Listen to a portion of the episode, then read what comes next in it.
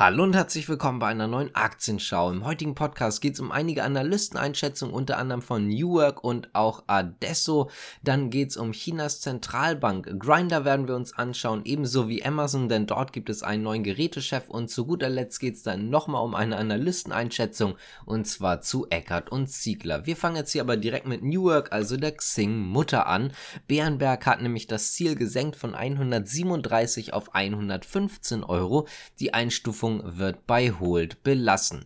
Die wichtigen Arbeitsmärkte in Europa schwächen sich aktuell ab und das belastet alle Teile des Geschäfts von der Xing Mutter, so der Analyst. Das Ganze dürfte sich auch weiter fortsetzen.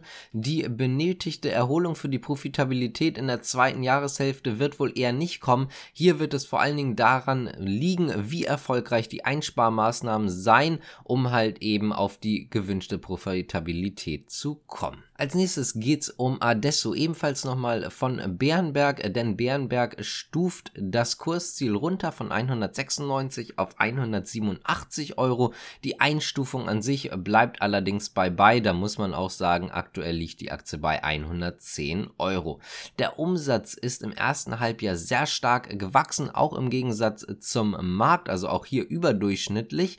Allerdings ist es so, dass auch hier die Profitabilität nicht so stark war, wie man das Ganze gerne hätte. Trotzdem ist der Analyst zuversichtlich, dass Adesso die Jahresziele am unteren Ende der angegebenen Spanne erreichen wird. Also zumindest sollten die Jahresziele erreicht werden, wenn auch eher im unteren Bereich der von Adesso festgelegten Spann. Damit kommen wir jetzt auch zur nächsten Nachricht und zwar geht es hier um China, denn die Zentralbank senkt geldpolitische Schlüsselsätze. Fangen wir mal ganz kurz aber erstmal an mit einigen Konjunkturdaten, genauer gesagt mit der Industrieproduktion. Die ist im Juli im Jahresvergleich um 3,7 Prozent gewachsen, allerdings ist das um einiges schlechter als Analysten erwartet hatten. Das Wachstum der Einzelhandelsumsätze ist auch nur noch gewachsen um 2,5 Prozent.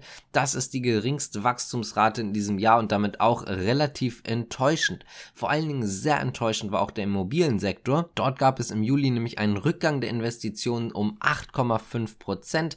Das ist sehr, sehr schlecht. Genau deswegen gibt es jetzt auch ein paar neue Schlüsselsätze, unter anderem nämlich bei dem Leitzins für Kredite mit einer einjährigen Laufzeit. Die lagen nämlich vorher bei 2,65%, jetzt bei 2,5%. Das ist die zweite Zinssenkung seit Juni und auch der stärkste Zinsschritt seit 2020. Das heißt also, wir sehen jetzt hier auch, aktuell versucht man irgendwie die Wirtschaft wieder anzukurbeln, jetzt gerade auch den Immobiliensektor, indem man halt eben die Zinsen etwas senkt. Viele Analysten sind sich hier auch sicher, dass vor allen Dingen der kriselnde Immobilienmarkt ein großer Risikofaktor ist für die chinesische Wirtschaft. Vor allen Dingen ist hier auch dieser Zusammenhang nochmal zu erwähnen, denn die Fehlentwicklung auf dem Immobilienmarkt kann auch zu gravierenden Vermögensverlusten führen, das wiederum dann zu Zahlungsschwierigkeiten und eben dann auch zum Einbruch beim Konsum und das würde dann natürlich so eine Kettenreaktion auslösen können. Das wäre dann das Horrorszenario für Peking, so ein Analyst. Damit geht es jetzt auch zur nächsten Aktie und zwar zu Grinder. Die haben nämlich mehr Umsatz gemacht. Im Quartal ist der Umsatz um 32% gestiegen und zwar auf 61,5 Millionen US-Dollar. Der Betriebsgewinn konnte sogar um 61% gesteigert werden auf 13,9 Millionen US-Dollar. Wir machen weiterhin Fortschritte bei unseren strategischen Prioritäten wie unsere starke Finanzleistung und unser unglaubliches Nutzerengagement im ersten Halbjahr des Jahres zeigen. So der CEO von Grinder. Übrigens, durch das starke Quartal sieht man jetzt auch sehr positiv aufs Gesamtjahr. Die Umsatzwachstumsprognose wurde angehoben von 25 auf 28% Die EBIT-Marge soll nun nicht nicht mehr bei 38, sondern bei 41 Prozent liegen. Wir bleiben mal in den USA und kommen zu Amazon. Dort gibt es nämlich eine kurze Nachricht und zwar wird der Amazon Gerätechef Dave Limp das Unternehmen zum Jahresende verlassen. Man hat jetzt auch schon angekündigt, dass man in der kommenden Woche einen neuen Chef bekannt geben wird.